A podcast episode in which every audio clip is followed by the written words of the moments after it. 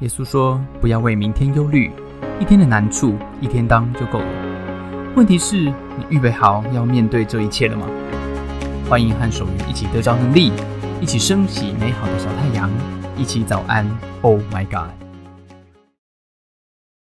来到我们 BBC News 的时间，今天非常的开心啊！我们要继续我们的比赛啦！好，要报着什么样的新闻呢？哦，今天这个新闻就是我的菜啊，我的菜。因为要讲一个什么？讲一个澳洲有关鲸鱼的新闻啦，啊，讲海洋生物啦。OK，座头鲸，座头鲸的英文叫做 humpback，humpback whale。OK，这个座头鲸哈，whale，座座头鲸是夏天生活在凉爽的高纬度海域，秋冬的时候呢，它会大迁徙到比较温暖的海域来求偶跟繁衍后代。春天的时候，再带着新生命怎么样 游回凉爽的海域？啊，为什么说带着新生命？啊，因为呢，这个呃呃鲸鱼，因为鲸鱼啊是是这个呃会会生着小孩带着走的哈。那座头鲸的迁徙啊，鲸鱼是哺乳类哦。好，如果你不晓得的话，是哺乳类动物最长距离的迁徙，每一年可以迁徙多远？可以迁徙两万五千公里。你绕地球一圈才四万公里啊，它基本上就绕半圈了哈。这样子呢，长距离的移动不免会怎么样？不免就会游经过人类居住的地方啦。啊，比如说你花莲啊，大概三月的时候啊，就有机会看得到澳洲东西两侧的海岸，这个呃是一这个座头鲸迁徙的必经之路啊，所以就有了一个座头鲸高速公路的这个这个名称，就是我们今天讲的 Humpback Highway。OK，那你有幸能够看到这个座头鲸的这个游客就非常的开心。啊，不过呢，对于澳洲昆士兰海洋主题公园哈的这个救援团队来讲，就不是这样看了哈，没那么轻松。因为如果座头鲸离的游的离我们很近啊，呃，离海岸边很近，代表它很容易被渔网、鱼线或者是甚至是船的锚哦这种东西缠绕，然后受伤，甚至是死掉了。这个浩瀚的海里面哈，你要救援，要要救援这个受困的座头鲸。是非常的不容易的，啊，这个任务非常的复杂。首先，的救援团队呢，诶，得先想办法，啊，不让这只受伤、压力很大，而且重达两万公斤的啊这位朋友他逃走，啊，他就是在那边，他不知道你是谁，对不对？哈，两万公斤呢。然后接下来他还要研究啊，那个缠着有没有看到这张照片？哈，缠着这个这个鲸鱼的这个绳索，有的时候长达几千公尺，你要怎么剪啊？然后你的顺序怎么样，才不会让这个网子缠得更紧？或甚至伤到救救援人员自己。好，去年呢，这个团队追踪到三十只受困的鲸鱼，然后展开，但是真正能够展开救援行动的就只有两只而已。哦，大概他们曾经花了两天的时间，想要从一只鲸鱼身上哈取下一个七十公斤的铁链，但是在海里面对吧？他们没有这种剪除铁链的技术，最后无能为力啊。所以呢，这个救援团队常常是很挫败，而且危险性很高。好，那每一次。这个团队认为，我可以解开鲸鱼身上这些缠绕的时候，是他们觉得最棒的，呃，这个喜喜喜悦的事情。好，那台湾呢？啊，四季也都有很多的这种动物啊，是为了过冬繁衍在迁徙的。好，那这个报道里面，其实我我特别看到哈，他每一年讲到说，缠在这些动物身上、这些鲸鱼身上的这个这个东西，合起来好像有六十五万吨重哦。所以，我们待会丢到垃圾在海洋里面，这个不晓得啊。来，今天我们就要提问，这跟台湾有关的哈。来，准备好了吗？啊，台湾的垦丁啊，从香蕉湾到沙岛啊这两个地方的路线，夏天的时候是哪一种动物的迁徙路线啊？我们不考座头鲸，考台湾了啊。如果你认为是陆蟹啊迁徙的路线啊，你就选 L；如果你认为是紫斑蝶迁徙的路线，你选 R。OK，我们猜猜看，好不好？啊，在垦丁到底哪一个是哪一个迁徙的路线呢？啊，这个接单线啊，猜对了啊，就加一分了，就加一分了，哇！好，我们来猜猜看，让我喝口水，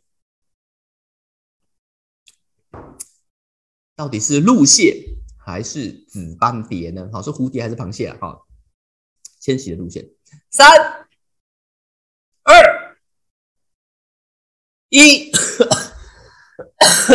要要破音喊接单啊！接单，来公布答案。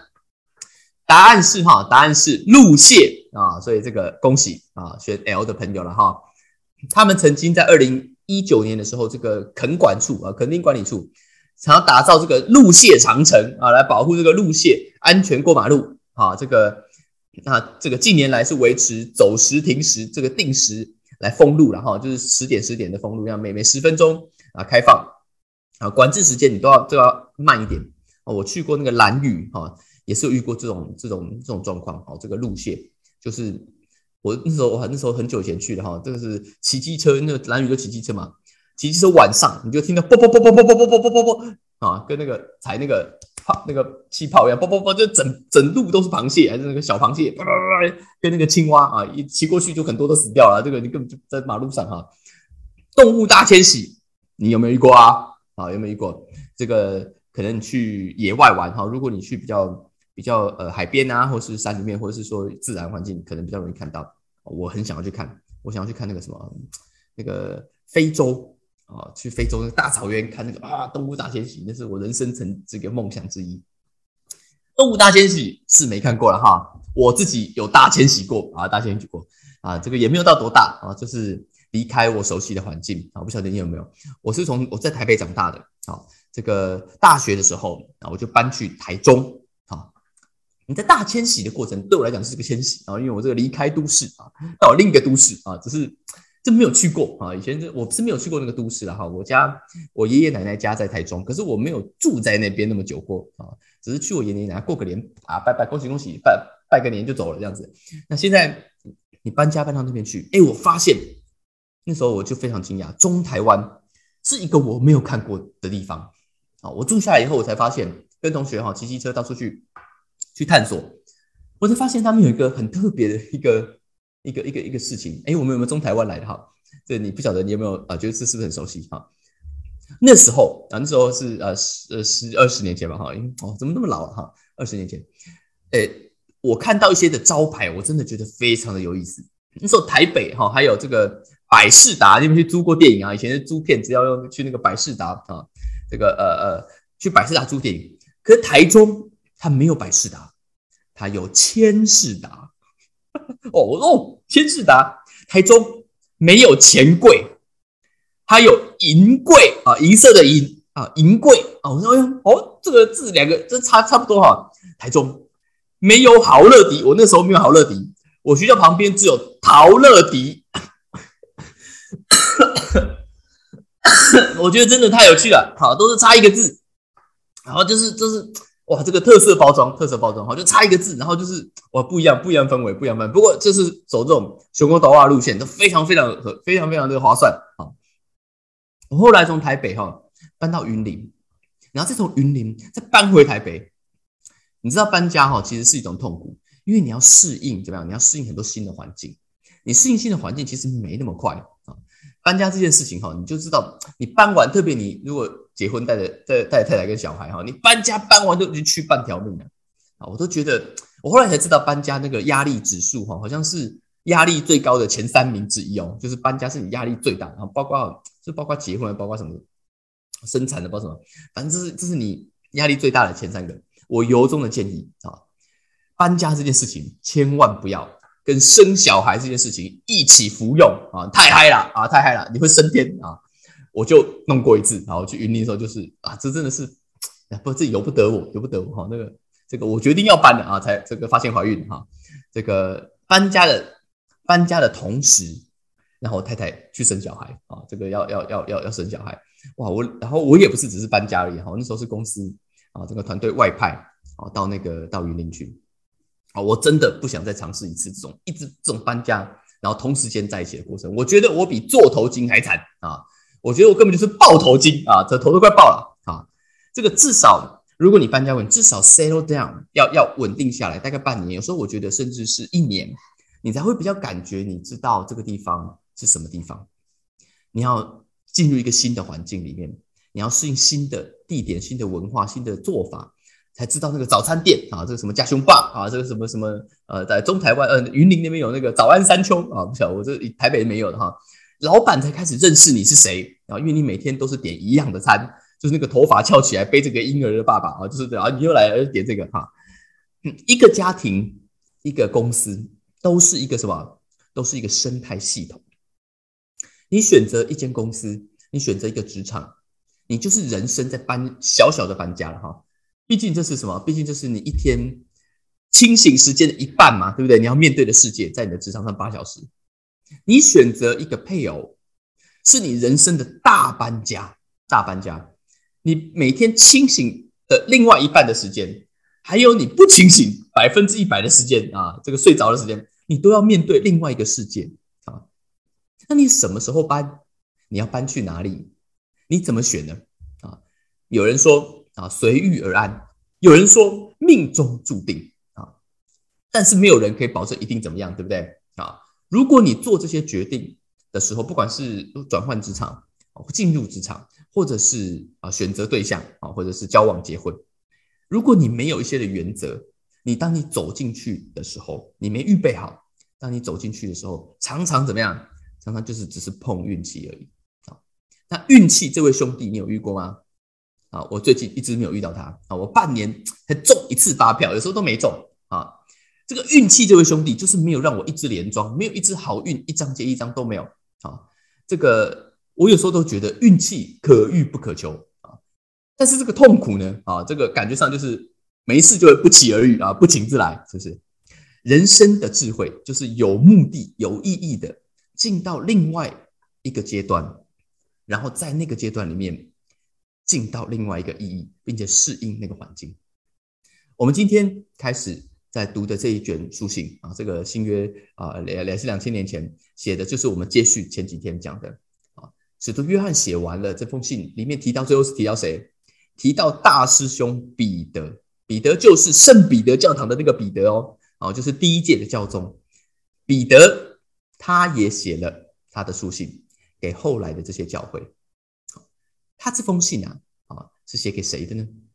啊，他呢就这样讲了，啊，他写啊，他说，耶稣基督的使徒彼得写信给那些分散在本都、加拉太、加帕多加、亚西亚、庇推尼寄居的，哇，这全部都是什么？全部都是当年的城市名称啊，古古时候的城市名称，那些地点的人啊，这些地点人在哪里啊？今天我们给大家看一下地图，好不好？背景说明哈，这是古古古时候的地图，红色圈圈圈起来的地方，就是什么本都啊、加帕多加、加拉泰啊、庇推尼啊、亚细亚，有没有？全部都在什么？全部都在黑海跟地中海中间的那边，有没有？黑海跟地中海两个蓝色中间的那边，我们对照现今的地图，那里是哪里？那里是土耳其，是现在，这是今天的 Google 地图啊，那边是土耳其。刚刚彼得。是这个彼得写的所有的这些东西，都是写给在土耳其现在土耳其境内，现在土耳其境内的那些教会啊。那时候是当初古时候那些那些地名，是讲说那时候福音传到那个地方去，耶稣基督的话传到那边去了。那边是土耳其，那边不是哪里？那边不是耶路撒冷，不是以色列，那边在当年已经进到了往欧洲去了啊。所以他写给一群。在那边的基督徒，在那边跟随耶稣的人的门徒，他怎么说？他说啊，他说你们既称那不偏待人、按个人行为审判人的父主为父，啊，就是那位哦，耶稣基督那位天父，就当存敬畏的心度你们在世寄居的日子，要过一个什么？Live out your time as foreigners here。你们要当你们自己是一个。呃，外国的外国来的这个外来客，他当自己是一个外来客，是一个外国人，知道你们得赎，知道你们被拯救了，要脱去你们祖宗所流传哈，这个是中文的翻译的祖宗啊，流传的这个行这个虚妄的行为。什么叫虚妄的行为？就是不是凭着能坏的金银等物，不是凭着那些 perishable things，就是会消失的东西，像是银子或是金子。你们是要怎么样？你们是要靠着基督的保险，哦，然后得救的，哦，不能靠这些会坏的东西。使徒彼得这时候哈写给这些，他写在写给这些信的耶稣，但是在土耳其境内这些人，不同地方的人有不同的文化。哎，你们有没有遇过哈？我我在我在念书的时候，我不是讲我跟两个呃这个呃一个印度人啊，一个斯里兰卡人住在一起吗？好，我还有一个室友。还有一个室友是泰国人啊，我遇到他的时候，我开了眼界啊！泰国话怎么那么温柔啊？扛爸爸，哎，不是扛爸爸，就是萨瓦迪卡啊，萨瓦迪卡，康怎么卖本来啊？这个他们讲讲讲讲，哪讲讲讲，我们讲讲讲，他就是一个很扁扁扁，然后这个就是很温柔的一个语言啊。那我那个泰国朋友，他也是个子不高，一来哇，什么东西马上都打点好了啊，他买的东西他都是用他买的很快，然后打点好哦，墙上都挂好一个 IKEA 的图，他他的房间很有型，他的东西都干干净净，然后怎么样？然后我觉得他的朋友真的是太太酷了，跟我的朋友是完全的不同。他的朋友是一群泰国朋友，对不对？但他的泰国朋友都是一群一群正妹，我不知道为什么啊。这个这个这个小小的泰国，这个比我矮啊，哈，一个小小的泰国人，看起来也就是这是一个这是一个小小的一个不知道怎么解释哈，就是也没有什么特别的一个感觉像是明星一样，也不是。但他身边的朋友。都是一些很漂亮、很漂亮的女生啊，都是泰国人。我不知道他到底从哪里找来这些人，这是这人正常在我们学校吗？啊，我也不知道他的圈子。我就发现哈，不同的人有不同的圈子。这是我，这是我到了呃呃那边美国念书的时候，我才明白一件事情：我们都是好朋友。我跟不同的呃这些国家的人都是好朋友。我们一起念书，我们在学校，我系上的朋友是不同国家人，我们都是好朋友。We're good friends。But we live with different people，但是我们跟不一样的人生活在一起。你跟什么样的人生活在一起？你跟你自己一样文化的人生活在一起。不多人他真的是完全 mix。你要我后来发现，你要把文化完全的 mix 在一起，比如说黑人跟白人哈，要完全生活在一起是不不不很难的，因为你的人生的文化不一样。我。后来就做了一个决定，这是我后来在那边明白一件事情哈，文化的差异比我想的大很多。我进到那个文化里面，我要学习跟用那个文化的方式，用那个语言去了解那个世界。一个语言是一个文化，一个文化是一个世界。我要习惯不一样的对话方法，我要习惯不一样的人跟人之间的距离。我在台湾，人跟人之间距离很近，我常常跟我的朋友。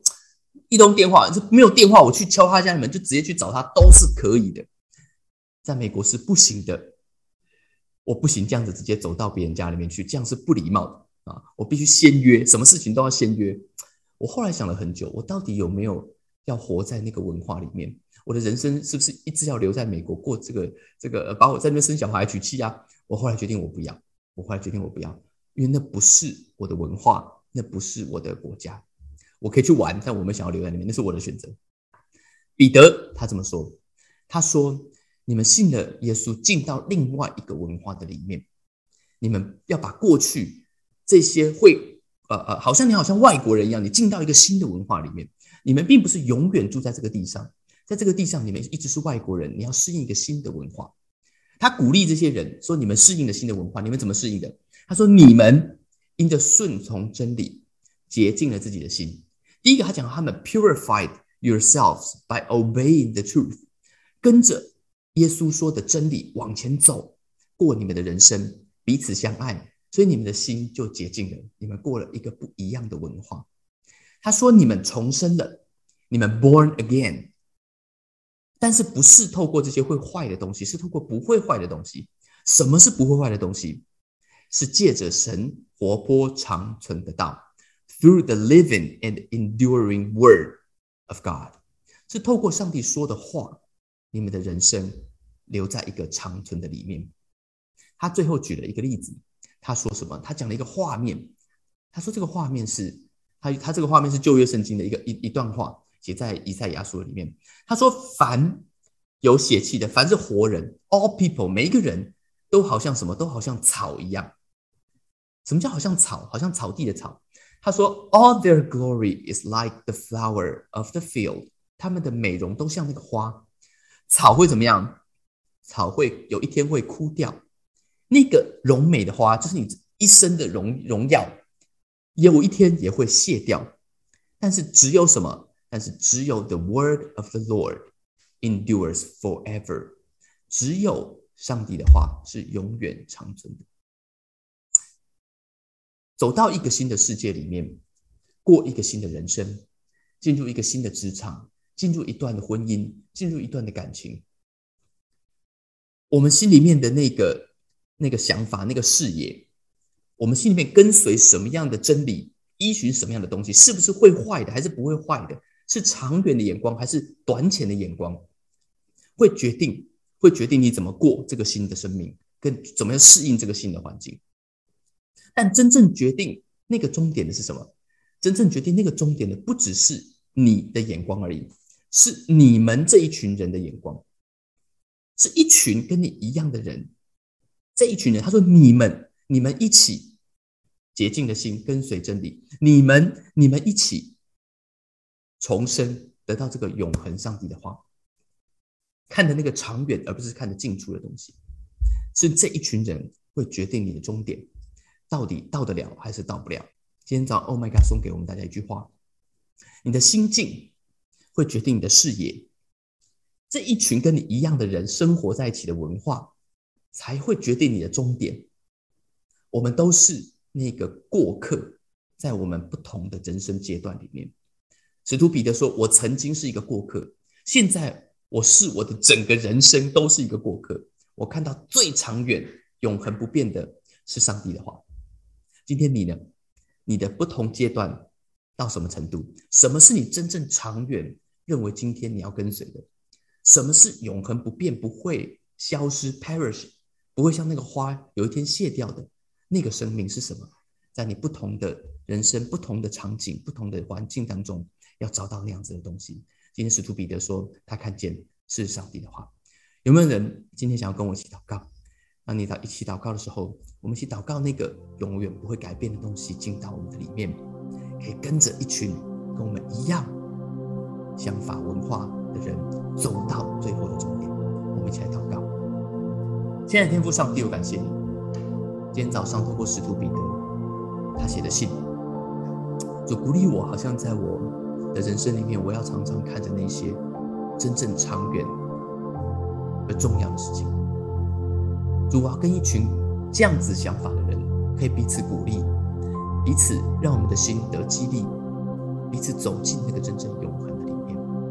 谢谢主帮助我，在我的家，在我的职场，在我的人生中，都得到美好跟平安。谢谢主。谢谢大家参加今天的早安。Oh my God！愿上帝祝福你，今天在职场、在家庭之中，得着智慧，遇见美好。用你的小太阳照亮身边的人。我们下次再见。